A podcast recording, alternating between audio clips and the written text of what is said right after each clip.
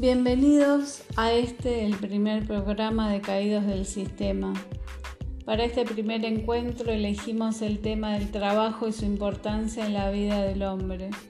Vamos a desarrollar y compartir con ustedes la encíclica del Papa Juan Pablo II, Laborex Exercens, que fue compuesta el 14 de septiembre de 1981.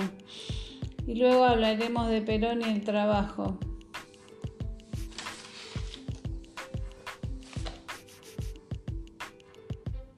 Y por último hablaremos sobre los indígenas y el trabajo forzoso. Comenzamos.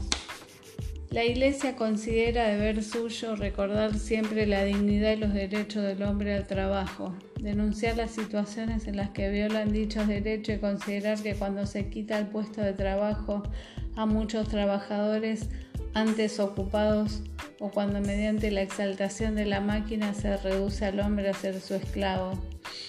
El valor del trabajo humano no depende del tipo de trabajo que realiza, sino del hecho de que quien lo realiza es una persona. El trabajo está en función del hombre y no el hombre en función del trabajo. Ahora pasamos a ver a Perón unos dichos de Perón. Pido a los trabajadores llevar bien alta las tres banderas de la doctrina justicialista, la justicia social, la independencia económica y la soberanía de la patria. Gobernar es crear trabajo. Cuando hay plena ocupación el salario sube solo. Bueno, y ahora hablaremos sobre los indígenas y el trabajo forzoso. Son 4.092.000 en América Latina los indígenas considerados mano de obra barata. Se los, se los recluta para la tala de árboles en aserraderos, cortando madera en plantaciones de caña de azúcar, minería, destilerías y producción de carbón. El trabajo forzoso es un delito. Para que este se dé tienen que existir tres factores. Una víctima propicia, un infractor motivado y la falta de un guardián capaz. Hay una gran abundancia de trabajadores pobres y marginados que mediante engaños pueden acabar en forma de trabajo caracterizadas por la explotación y la coerción.